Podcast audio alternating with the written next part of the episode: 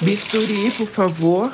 Temblade. Calipelli, s'il vous plaît. Bisturi, per favore. Metsu, negaishimasu. Oi, gente, tudo bem? Bem-vindos ao Lâmina 10. Eu sou a Lana E eu sou o Felipe. e aqui a gente vai dialogar sobre as diversas áreas da saúde e seu cotidiano, além de compartilhar a nossa trajetória na carreira de medicina. Muito bem, pessoal. O tema dessa semana é Medicina na Argentina, suas particularidades, semelhanças e diferenças com o Brasil.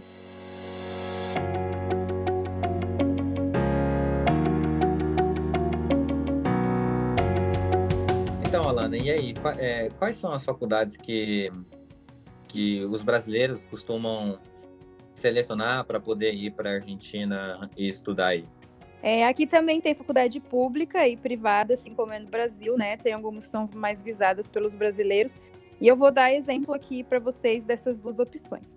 Nas privadas, a mais conhecida com certeza é a Barceló, que é onde nós dois fazemos. É, por ela ser uma fundação, ela é a mais em conta. É, a gente vai falar também sobre esse, essa questão do valor aqui, a mesma privada ser bem mais barata que, o, que no Brasil, né? E também ela é uma fundação, então ela tem um valor menor entre todas as privadas aqui, né? É, a outra a gente tem a UAI, que também é muito visada pelos brasileiros. E depois a gente tem as, as que são menos conhecidas, mas que também não deixam de ser boas, são maravilhosas, inclusive, que é a Austral, a UCA, né, que é a católica, e a Maimonides. É, falei errado o nome, é Maimonides. É, essas são as cinco opções mais visadas, assim, pelos brasileiros, com certeza, mas a Barcelona dispara na frente, porque é a mais conhecida realmente. E aí nas públicas a gente tem com certeza, em primeiro lugar, que todo mundo conhece, né, que é a UBA, Universidade de Buenos Aires, que é uma faculdade excelente. E logo em seguida vem a UNR, que também é muito procurada. A UNR é a universidade que fica em Rosário. E aí a gente tem a UNLP, que fica em La Plata, também muito conhecida. E a UN, UNMDP, que é de Mar del Plata. Essas quatro, eu acho que elas concorrem ao primeiro lugar de qual os brasileiros mais gostam. Elas são bem conhecidas entre os estudantes que vêm para cá. E a gente tem mais outras duas opções, seria a de Córdoba e a de Tucumã. São menos conhecidas, mas também são boas faculdades públicas de medicina aqui na Argentina. Hum, legal. É, Córdoba, só para o pessoal que não tem muita noção da, da geografia da Argentina, né? É, a, a UBA, a UNR, que é a de La Plata, UNR não, perdão, a, é de Rosário, né? A de La Plata, que ela falou, todas estão na província de Buenos Aires, né? Ela falou, ela, a Lana comentou sobre Córdoba e Tucumã, são outras províncias, tá? Rosário também está na província de Santa Fé. Essas são a, a UBA, a Barcelona, a UAI também, estão todas na capital federal, certo? Isso. A, a, a Maimonides também é aqui na, na capital. E como que faz para entrar aí, Alana? Então, eu vou, eu vou falar aqui das três principais, assim, na minha concepção, né? Que são a Barcelona, a UBA e a UNR, que são as mais procuradas, assim, com certeza, eu acho. E também porque elas resumem basicamente a- o ingresso aqui do, um geral, né? O que vai diferenciar são, são alguns detalhes. Aqui a gente não tem vestibular, né? O Felipe vai falar sobre isso mais pra frente. Então, o método de ingresso aqui é basicamente o primeiro ano que as pessoas vão entrar, vão se matricular normalmente, né? Sem precisar passar por uma prova, porém elas vão passar por um primeiro ano de estudos, obviamente. Na Barcelona, esse primeiro ano chama pré-grado. E são matérias comuns que a gente estuda aí também no Brasil, né? Por exemplo, é, biologia, química, é, anatomia básica, né? E aí, entre as matérias mais específicas são antropologia, epistemologia, PS. Enfim, essa entrada é três vezes por ano, em janeiro, em maio ou em, em final de agosto, né? Final de agosto, começo de setembro. E dessas três opções, a de janeiro, para quem quer é, tentar aí economizar um ano, é a melhor opção, né? Porque você pode fazer esse pré-grado, né? Esse primeiro ano, teoricamente, de estudos, em três meses, né? Rapidinho acaba em março, e aí em abril você já entra no segundo ano, né? Esse pré-grado da Barcelona, então, é considerado como o primeiro ano da faculdade, o que leva a gente a, a entender que a Barcelona é dividida em sete anos, né? Menos se você fizer o de janeiro, como eu falei, você economiza um ano. É o que difere da UBA, né? A UBA, a entrada dela chama CBC, né? Ciclo, ciclo básico comum, se eu não me engano. E você tem duas opções por ano, ou você vai entrar no começo do ano ou no meio do ano, né?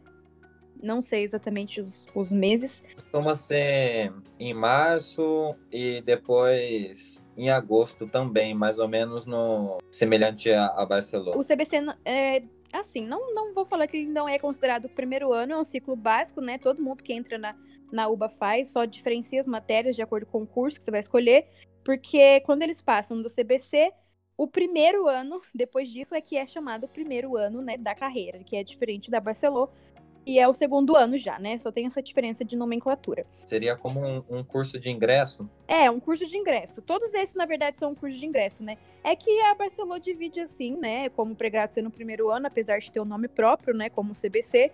Mas na UBA eles não, não chamam de primeiro ano, né? Porque o primeiro ano na UBA tem as mesmas matérias praticamente, né? Não é exatamente igual, uhum. que na Barcelona. Por exemplo, histologia, êmbrio, é, genética e anatomia. E pra gente chama segundo ano e lá chama primeiro ano da carreira. Então, é esse, só esse pequeno detalhe de diferença. Na Barcelona também, é, eu, eu tava olhando, dando uma olhada no site, é, é, tá dizendo lá que seria também como eles, pelo que eu entendi, né?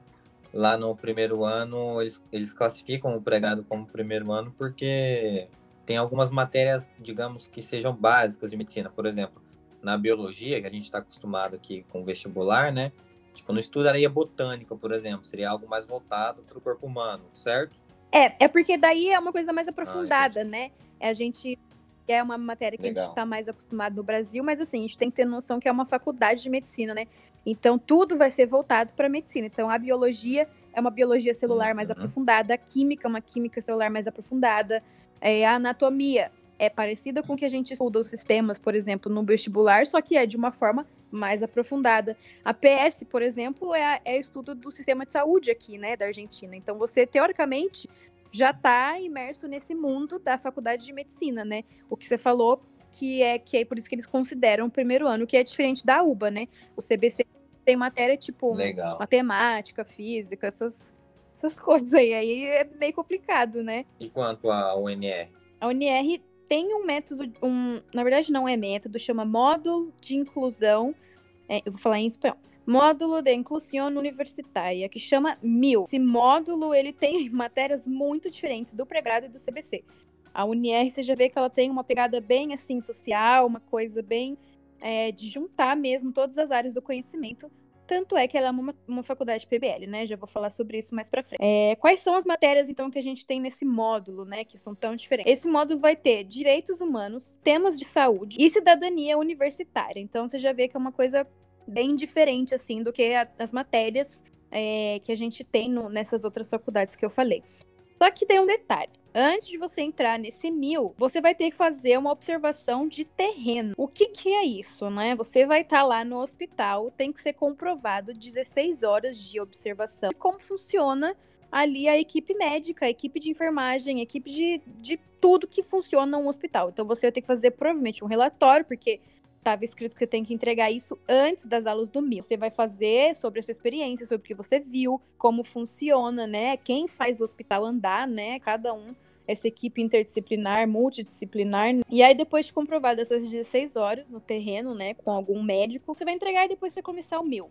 É, a entrada na UNR é anual, na UBA são duas, na Barcelona são três, e as aulas são duas vezes por semana, né? Vai totalizar aí 15 encontros, mais ou menos. É, embora seja um, uma maneira de ingresso diferente, até que eu achei interessante, né? Dar uma sensação para o aluno que você já está dentro da universidade, você já tem um contato, enfim, tipo, ajuda aquela ansiedade da gente que quer fazer a faculdade, a universidade, até aquela sensação que já estamos dentro, né? Com certeza. Inclusive, para pegar esse gancho, foi um dos motivos que eu não interessei tanto assim pela UBA, né? Apesar de ser uma faculdade excelente, né? Tem prêmio Nobel, todas essas coisas que a gente admira. Né? Eu acho, eu fiz cursinho, né, no Brasil por quatro anos. E eu estava sendo muito sincera, esgotada de estudar matemática, química, todas essas coisas. Então, eu optei pelo, pela Barcelona, né, que tinha pelo menos outras matérias que me desse essa sensação de faculdade de medicina mesmo, que era o que eu queria, né, naquele Só momento. Só para dizer assim, se não ficou muito claro pro pessoal, o CBC, ele é composto de seis matérias. E aí, desse que a Lana tá falando aí, tem matemática, química, biofísica, biologia celular IPC, Introdução ao Pensamento Científico, se eu não me engano. ICSI, é basicamente a história da Argentina. São essas seis matérias.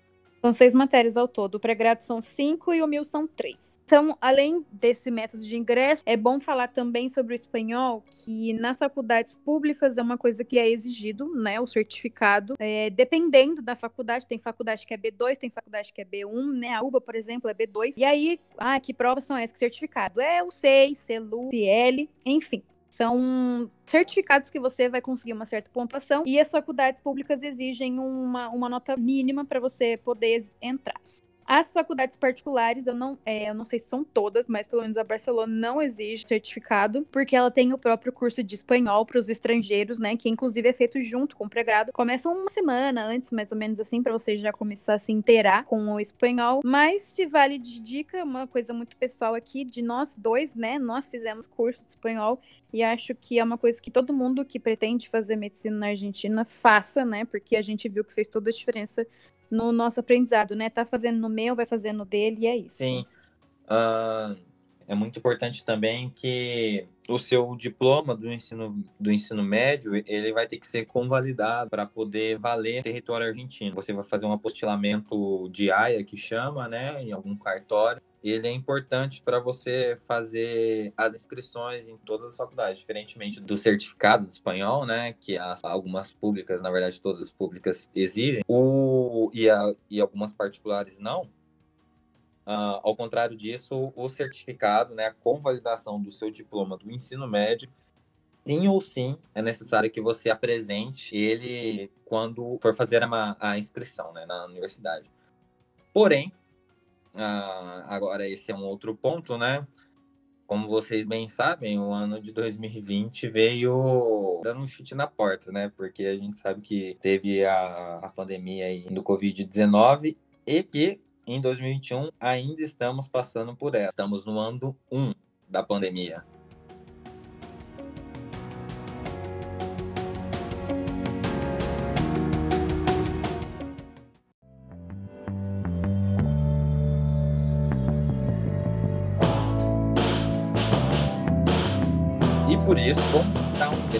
Nas faculdades, né? Porque, bom, tudo isso que a gente falou, teoricamente, seria fazer tudo presencial. Tudo isso que a gente falou no cenário normal de temperatura e pressão. Mas é bom falar também que assim, tem faculdade que é um pouco mais flexível. Por exemplo, a Barcelona, ela, mesmo fora da pandemia, antes a gente também tinha um certo tempo, acho que era 90 dias, para entregar o diploma convalidado, né? Então, caso você não tivesse conseguido na hora da matrícula, você ainda tem esses 90 dias, né?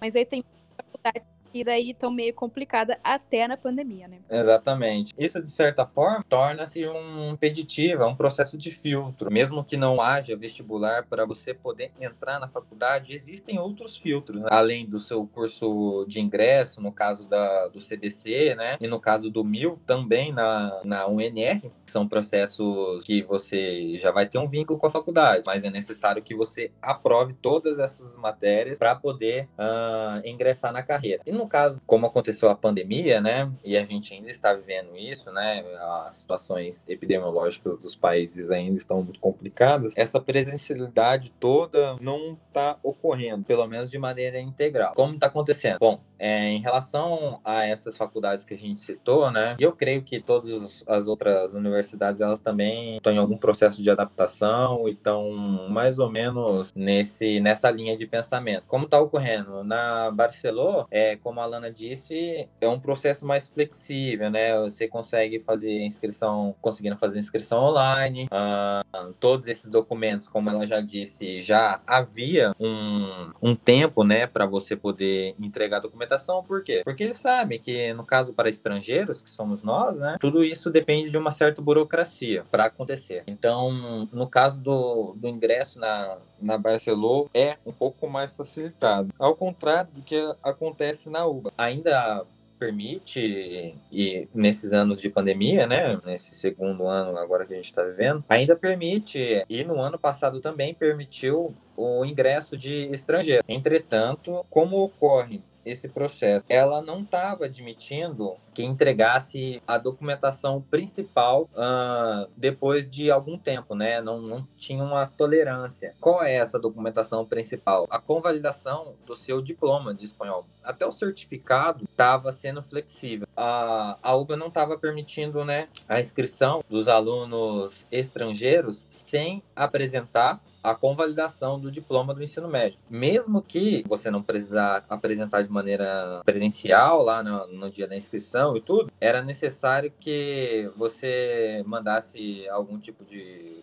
cópia, né, algum scan para poder fazer a inscrição. O que aconteceu? Nesse primeiro quadrimestre, nesse primeiro semestre aí das inscrições, algumas pessoas fora da Argentina conseguiram se inscrever porque justamente elas conseguiram fazer essa inscrição, fazer essa convalidação do diploma, né? E outras não conseguiram. Uh, então, por quê? Porque o Ministério da Educação, que faz essa convalidação, né? Ele estava fechado, né? Então, algum, algumas dessas pessoas não conseguiram. E aí estão aguardando, mesmo assim. Embora a UBA não, não esteja exigindo que você vá e faça a inscrição, a inscrição presencialmente, ainda assim, pelos cadastros dele, é necessário que você mande a convalidação do diploma já feita. E aí sim, poderá ingressar na faculdade. Quanto ao UNR, também ela já foi um pouco mais na linha da Barcelona e flexibilizou bastante a entrega dos documentos, inclusive do diploma de ensino médio. Então, foi um processo mais tranquilo. Inclusive, conheço uma galera que conseguiu se inscrever na, na UNR e já começou a cursar agora, parece que em março, se eu não me engano. Então, foi mais assim, o pessoal da UB. Eu creio que também nas outras universidades privadas Argentina não houve tanto impeditivo também para poder fazer as inscrições. Como que as universidades funcionam por aí, Ana? O método de ensino, a universidade em geral? Então, é, acho que a primeira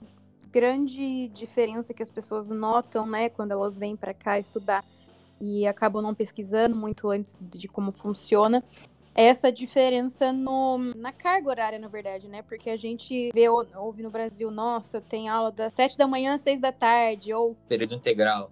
Isso, é. E aqui, basicamente é bem diferente. Apesar de ter bastante aula também, é, é diferente sim essa carga horária, né? Vamos dar o primeiro exemplo aqui, que a gente já tá falando, que é da Barcelona, né? Ela tem o método tradicional argentino, apesar de ter esse nome tradicional, é diferente do Brasil. No curso de medicina, eles usam o, o sistema de integração interdisciplinar de tipo horizontal e vertical. O que, que é isso? Basicamente, você, a partir do segundo ano, apesar de que no segundo ano você usa bastante coisa que você viu no pré-grado, mas eu acho que isso é mais presente a partir do segundo ano, você vai integrar matérias com anos anteriores. Vai estar tá sempre puxando, porque tem aqui os TPs, teórico prático, discussão de caso a partir do quinto ano, por exemplo. Então, você vai ter que sempre estar tá puxando alguma coisa que você já viu anteriormente e também é horizontal vertical, né? Então é entre os anos e no seu próprio ano. Por exemplo, né? Uma coisa que é muito característica aqui da Argentina. Nós temos prova oral. Então, assim, cada prova parcial, não lembro mais como chama no Brasil, mas assim, é, tem três provas por ano. Primeira prova, prova 2, prova 3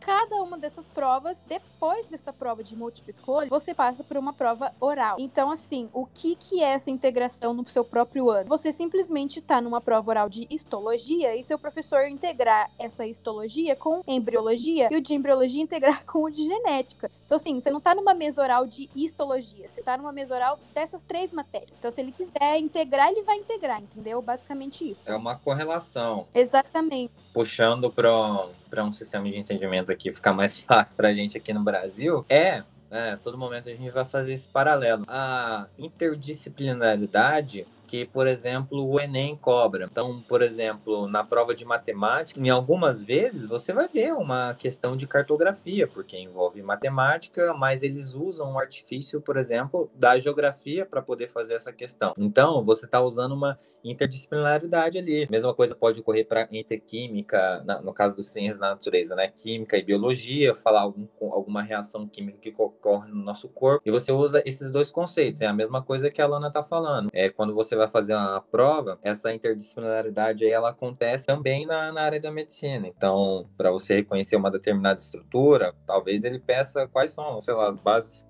químicas, bioquímicas dessa estrutura e assim por diante, entende? Exatamente. Isso é muito presente também na nossa prova final, né? Acredito que todas as faculdades aqui tenham uma prova final e também essa prova final também é composta de uma prova múltipla escolha, que a gente chama de choice, e mais uma prova oral. Então, uma prova oral, você imagina, né? Final ainda, tem interdisciplinaridade na prova inteira, praticamente. Para explicar um pouco dessa coisa do horário, da carga horária e tudo mais, como eu estudo nessa faculdade, eu posso falar com mais propriedade. É, realmente, a gente não entra na aula 7 horas e sai 6 horas da tarde. Isso não acontece. As aulas são mais picadas. Você escolhe lá a sua turma. Inclusive, tem turma que tem folga uma, uma, um dia da semana. Ou e tem sábado. Ou não tem. Um dia de semana também não tem sábado. Só que em algum dia da sua semana você vai ter três aulas, por exemplo, que é o que acontece comigo. É, enfim, só que não são três aulas seguidas de horas, por exemplo. Eu tenho uma horinha de manhã, é, mais uma horinha depois do almoço, uma hora e meia à tarde tarde, entendeu? Dependendo da matéria. É basicamente assim que funciona a Barcelona, entendeu? Não, não tem essa. Como que se falou a palavra mesmo, que é do dia inteiro? É, período integral. Isso, isso. É, apesar de você ter essa possibilidade de ter aula tanto de manhã quanto à tarde, né? Dependendo da turma que você escolheu, é, é picado, né? Então você tem o tempo de parar, dar uma estudada, aquilo que você viu agora na aula, vai é, estudar outra matéria e tudo mais. Tipo, não é tudo um atrás do outro todos os dias, entendeu? Tem essa essa pequena diferença. Vamos falar um pouco da UBA. Eles têm os seminários, né? Apesar de não ser obrigatório, é por isso que chama ativo. O Felipe estava me explicando que é eles comparam muito com o sistema da, de Harvard, né? Que é basicamente você ter que estudar é, a matéria antes, porque você, aluno, vai fazer parte desse, dessa dessa construção desse ensinamento, né? Desse ensino. Que as pessoas vão debater, vão sentar todo mundo. Agora não senta mais, né? Vai estar todo mundo ali na frente do computador, no Zoom, e vai todo mundo debater a matéria. Não sei se, se sempre, mas pode ser que valha nota de conceito, né? Na Barcelona, por exemplo, tem isso. O nosso TP tem nota de conceito. Então o professor tá ali falando, e se você estudou antes, você vai respondendo, vai ajudando, e ele vai te dando uma nota. Acredito que na UBA pode funcionar da mesma forma. Então, é daí que vem o ativo, né? É você estar ali sempre participando e não só sentado numa cadeira ouvindo o professor falar do PowerPoint dele, entendeu? Então tem essa pequena diferença que a gente vê é, na UBA, né? Ele tem os seminários e tudo mais. Como eu não cheguei a estudar na UBA, né? Mas já pesquisei muito sobre tal, quando eu tava vendo de poder estudar lá, pegando a carona no que a Lana tava falando, é, eu já ouvi falar que o pessoal não avalia e dá nota precisamente sobre a sua participação e que vai influenciar no, no final das contas, mas que seria algo como um conceito, né? O o, professor ou o ajudante em questão que está dando aula ali, ele realmente presta atenção ali se você está participando da aula ou não, porque isso pode ser um diferencial, não que seja uma, uma aula, que eu vi o pessoal dizer, né, que já estuda para lá. Não que isso pode ser uma, vai agregar uma nota no final, sabe? Ah, é, fazer um trabalho aqui, agregar meio na digamos aqui no Brasil, né? Meio no, no, na minha nota final. Não. Na média, né? Isso, na média, exatamente. Tipo, é uma nota conceitual. É, é mais conceitual e que isso pode fazer uma diferença para às vezes você tá nervoso ali na hora e tal, e aí o ajudante entende que assim, talvez você sabe matéria, né? Porque você tava, enfim, sendo participativo no, nos trabalhos práticos e mais naquela hora ali não rolou. Então, talvez te ajude. Né? É, é mais um, um conceitual, né? Do que propriamente dito como ocorre na Barcelona. Não, mas na Barcelona é conceitual também. O TP é conceitual. Ah, conceitual também. É, por exemplo, a gente tá ali fazendo a aula prática, só que é agora a distância, né? A gente vai ali discutindo o que o professor tá falando e tal.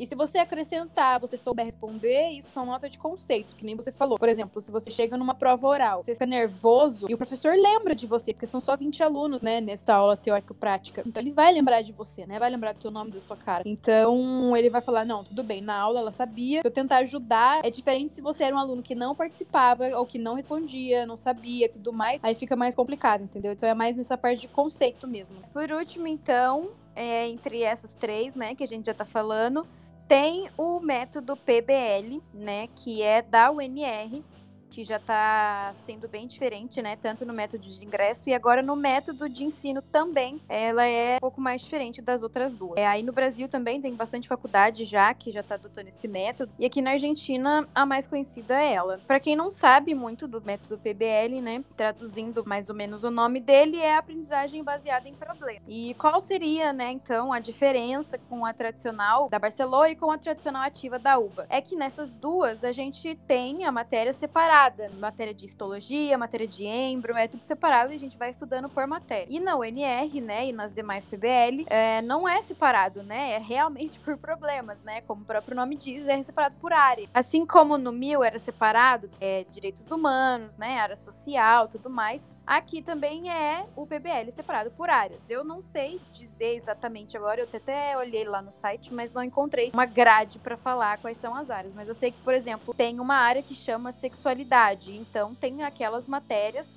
daquela daquela área. E aí vai ter área de cidadania. Aí você vai resolver os problemas baseado nessa parte. E sempre vai envolver questões sociais, questões é, humanas, questões mentais e as questões físicas, né, do ser humano, é, as doenças e tudo mais. Então é tudo estudado junto, né? Tem as tutorias, né, o seminário e tudo mais. Basicamente é isso, né? Tem é a questão da aula que é bem diferente. É, não vai ter aula teoricamente, né? Quando a gente senta na frente lá, o professor tá no PowerPoint, tá te dando a matéria e tudo mais.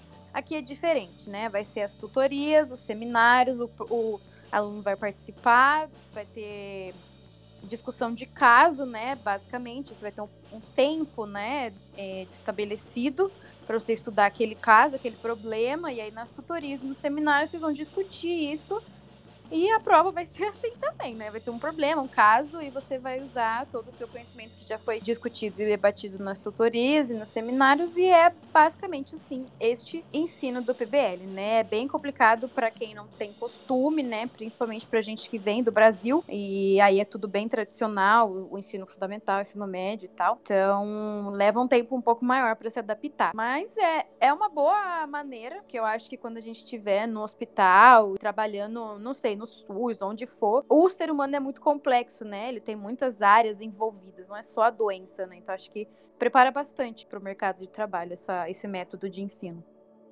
É, dizem que o método PBL é um dos mais efetivos em relação ao aprendizado do aluno. Então, se você acha que vai conseguir se encaixar nesse tipo de metodologia, o INR também é uma boa, na verdade, uma ótima opção.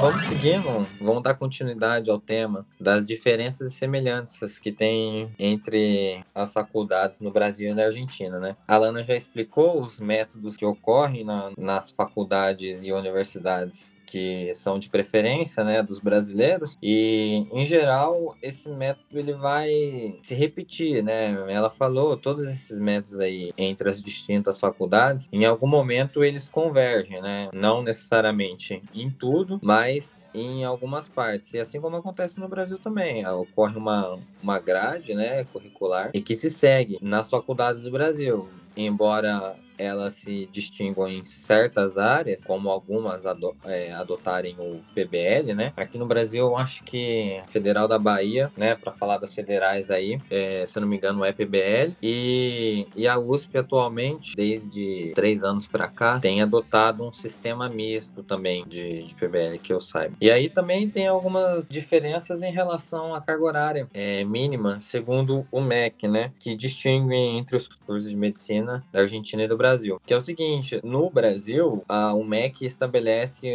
uma carga horária mínima do curso de medicina de 7.200 horas, mas que normalmente costuma ultrapassar, né? Uh, eu tava dando uma olhada na Federal da Bahia, Pernambuco, eu acho que na Federal do ABC, elas estavam gerando em torno de 9 mil horas, parece. Em algumas particulares também do estado de São Paulo, a grade eh, supera as 8 mil horas também. No caso da Argentina, a carga horária mínima é de 5.500 horas, né? Você dá uma olhada lá no site do MEC da Argentina também, eles especificam como deve ser o curso, né, como que deve ensinar e tudo essas coisas de essas diretrizes que regulatórias, né? Só que acontece na Argentina por que, que a carga horária termina sendo menor, né? Porque justamente esse método de um estudo ativo, que o aluno ele não depende tanto do professor para obter o conhecimento. É um conhecimento que você vai obter de uma maneira teórica, mas sozinho, né, estudando por conta, para poder seguir com as suas perguntas para o professor. Então, por isso que ocorre essa diferença de horas.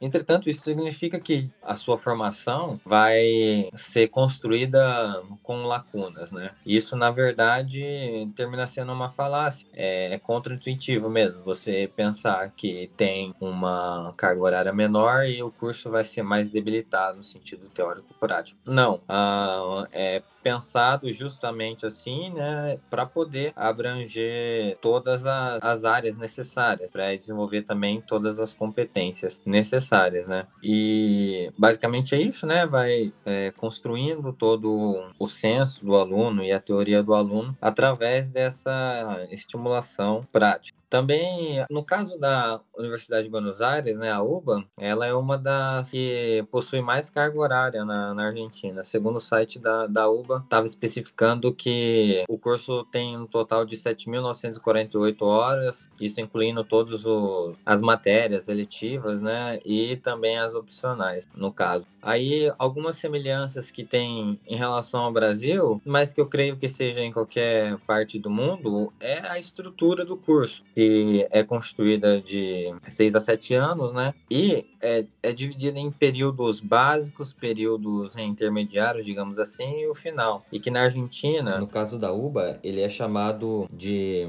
ciclo biomédico os primeiros dois anos, né? E depois ciclo clínico, terceiro e quarto ano, que capacita o aluno para prevenir, diagnosticar e formular os possíveis tratamentos para as doenças. E logo depois vem o IAR, que é o internato rotatório anual que esse é obrigatório para todas as universidades na Argentina, que constitui de um período de oito meses, que basicamente é o internato e o, e o aluno ele vai rodar por todas as áreas do, do hospital para poder ganhar uma expertise ali geral do que se passa dentro do hospital e das próprias especialidades, né? Para que no futuro, se ele decidir fazer uma, ele ou ela decidir fazer uma residência, ser direcionado, né, nesse período. No caso da nomenclatura da Barcelona, seria como o primeiro ano é um ano introdutório que é estruturado na, na grade curricular, né? É, eles nomeiam dessa maneira. Aí o segundo, terceiro e quarto ano é chamado de biomédico também. O quinto e sexto clínico cirúrgico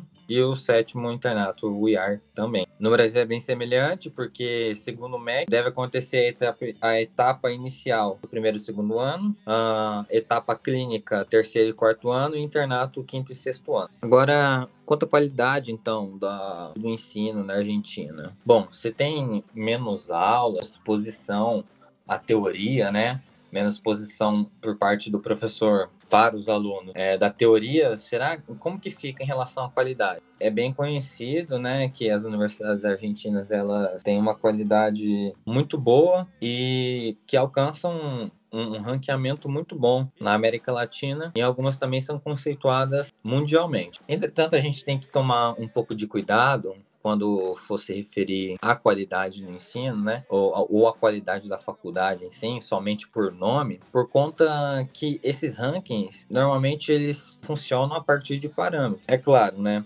E aí, vou citar alguns tipos de ranking aqui que é bem conhecido no mundo e que são confiáveis, né? Eu digo assim, é, tem prestígio para poder avaliar, tem o ranking QS, que ele usa algumas métricas como a reputação acadêmica, reputação de ensino, reputação junto aos empregadores, proporção entre número de professores e alunos, citações de docentes, proporção de professores estrangeiros e de alunos no exterior. Também tem um outro ranking também muito bem conceituado, né, que leva em consideração, que é o Academic Ranking of World Universities, que leva em conta o número de egressos da universidade que já levaram o Nobel ou a medalha Fields, números de artigos em revistas de prestígio como Science e Nature uh, e de publicações bastante citadas em publicações científicas. No caso dessas publicações, os dados são selecionados pela Reuters. Só que o que acontece? As, essas universidades, né, que são muito bem conceituadas, por exemplo, a UBA é uma delas, né, que tem uh, o pessoal costuma dar muita ênfase em relação aos Nobéis que a UBA proporcionou aí para o mundo, é a questão que é uma faculdade também que ensina a pesquisa, ensina, incentiva, até por, é, por conta de ser uma faculdade pública, né? Ela está intrinsecamente ligada ao fato que necessita é, ter algum retorno para a sociedade, por conta de ser paga com os impostos da sociedade. Então, é necessário que dê algum retorno. Esse retorno, ele é dado através de estudos que possam ser praticados, é, pode ser desenvolvidos para a prática do dia a dia, certo? E também questão tecnológica e afins. E não necessariamente uma faculdade que não possui assim foco em pesquisa, uh, que é na verdade, como vocês puderam ver aqui, a maioria dos indicadores leva em consideração a pesquisa, não necessariamente uma faculdade que não tem esse foco vai ser ruim. Então a gente tem que tomar bastante cuidado com esse conceito e esse primeiro pensamento que vem à cabeça. Ah, se a faculdade não tem um ranqueamento mundial forte, ou alto, então ela é ruim. Não é o caso. Até que a gente tem um exemplo muito legal que ocorreu essa semana, que foi um aluno da justamente da Barcelona, ele passou em primeiro no, no exame do Revalida aqui, da, aqui do Brasil, né? Então, é, tem que se destacar isso. A gente tem que fazer valer aquela máxima, né? Que, que a gente já está acostumado a escutar os nossos avós, os nossos pais, que é quem faz a escola ou quem faz a faculdade, no caso, é o aluno. Ele passou no Revalida da UF, UFMT, né? Que tem algumas faculdades do Brasil que fazem o próprio exame de revalida, né? E ele passou na da UFMT, o nome dele é Igor. Também na mesma da UFMT, o quinto lugar também foi da Barcelona, da sede de La Rioja e outro da sede de Santo Tomé. Então tivemos dois, né? E num total de participantes, acho que foi um pouco mais de 3 mil participantes, né, daqui da Argentina, e 150 conseguiram passar. O nome do rapaz é Igor Borges, ele é da Barcelona do campus de Santo Tomé. Só para dar os créditos pro rapaz, né? É, e só para complementar isso que você tá falando também da, da educação, né, do ensino da Argentina, você falou bastante coisa muito pertinente, muito interessante, né, bastante pesquisa, mas um fato é muito básico e muito prático também que a gente vê aqui, né, e que as pessoas não sabem e e também a gente não fazem nem ideia, né? Porque é meio fora da realidade do Brasil. É o fato de a gente ter prova oral aqui, né? Isso eu acho que diz muito. Tanto nessas provas durante o ano quanto na final, a gente só passa se a gente passar na prova oral. Então pensa bem, né? Não é uma coisa fácil, sem estudar, que você vai passar, né? Porque às vezes as pessoas têm essa impressão, né? De não ter o vestibular, vou para lá porque é mais fácil. Realmente, para entrar é sim, concordo. Mas para se manter e para sair é a mesma dificuldade que você vai encontrar na Rússia, no Brasil, no Paraguai, etc. Afinal de contas, é, é o corpo humano é igual para todos, né? Então você vai ver a mesma coisa que as pessoas veem nos outros países.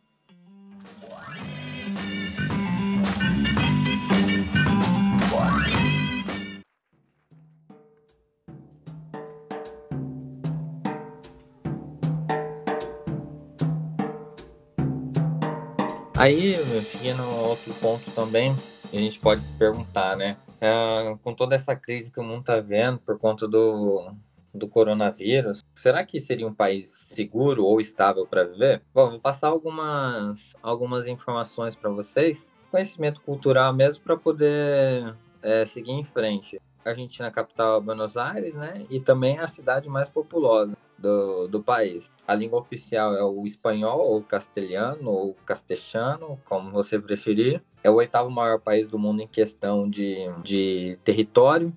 Possui uma população de 43 milhões de pessoas, então é um país bem populoso também embora seja grande, ele é bem populoso. É, aliás, e também possui uma densidade alta de, né, de concentração de pessoas, né? Aí tem a questão do IDH da Argentina, que é o Índice de Desenvolvimento Humano, é uma medida comparativa de riqueza, alfabetização, educação, expectativa de vida e natalidade. Esse índice ele é de uma escala de zero até 1, sendo um, a nota mais alta. Atualmente, nenhum país do mundo possui um, óbvio, todos têm as suas contradições. Uh, e a Argentina, ela tem um IDH de 0,845, que é o 46 do mundo. Você pode dizer assim, nossa, é tá longe, né? Mas se a gente for levar em consideração o Brasil, ele tá na posição 84, então 84, com um IDH de 0,766, 65. Isso são dados atualizados de 2019. Então, tendo um, um IDH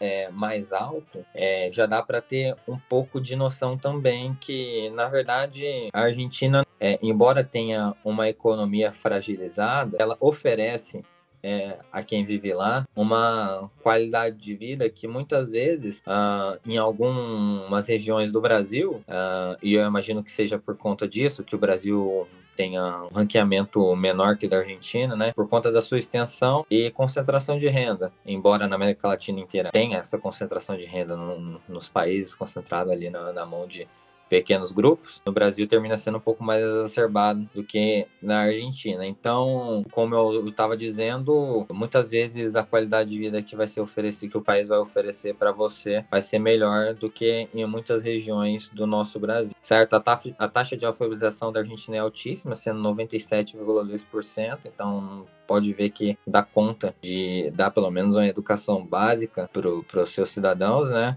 A expectativa de vida gira em torno de 75 anos, a moeda é o peso argentino. E, como eu disse, né, a economia enfrenta algumas dificuldades, mas isso fica longe, né, de da gente pensar que a falta de abastecimento no país. E esse tipo de coisa que, na verdade, pouco agrega ao debate, né? E como que tá o ingresso em relação aos tempos de pandemia, né, nas universidades? A verdade é que nas faculdades particulares, como já foi comentado anteriormente, eles sempre flexibilizaram a entrega de documentos, né? Então, fica mais fácil, ao contrário de, das universidades públicas, né? Sobretudo a UBA. A UBA, ah, nos tempos de pandemia, teve bastante empecilho para poder entrar, né? Ela continua exigindo as mesmas documentações, né? Mas por hora, não pede que o candidato, né, digamos assim, a pessoa que quer se inscrever, é, apresente a documentação presencialmente. Entretanto, é de suma importância que você tenha os dois principais documentos feitos,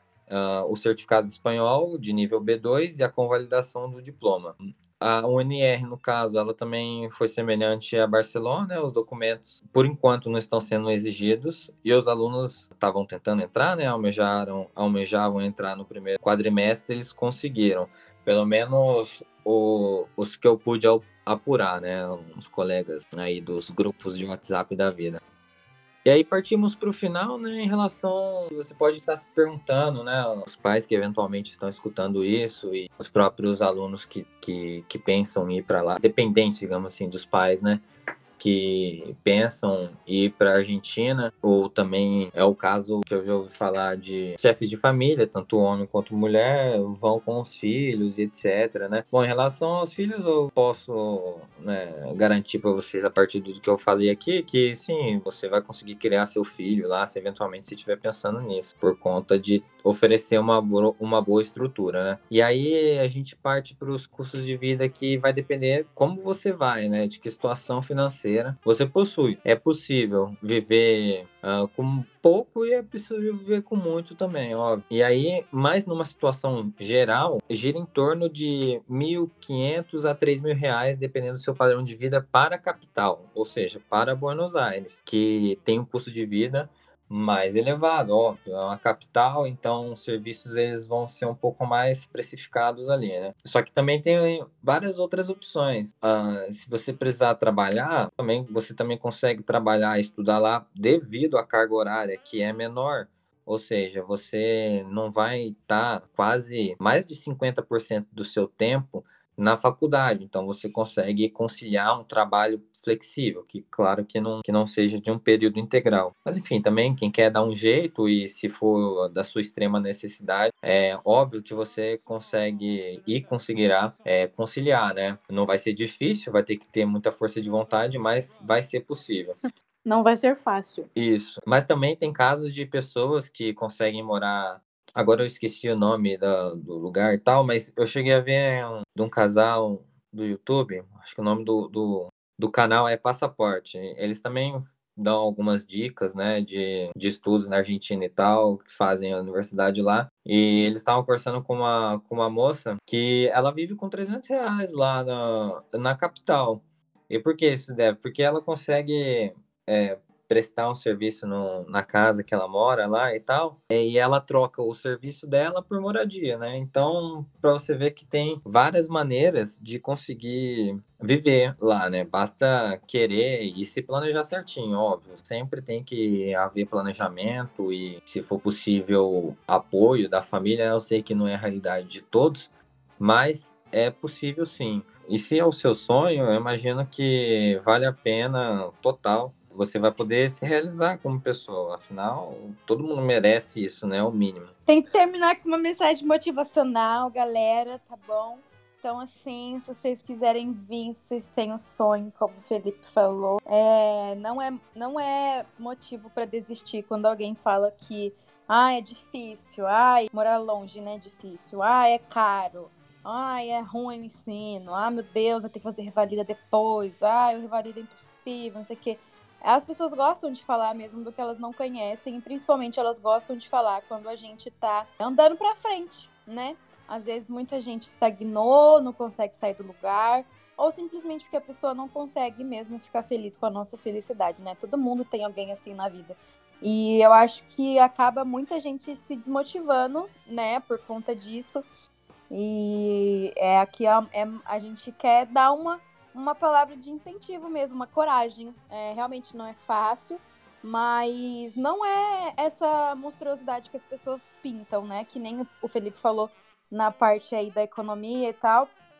É, principalmente nessa época da pandemia, né? Todo mundo tava falando que tava sem comida, tava sem carne, todo passando fome. É, não é uma realidade aqui, né? Isso é fake news.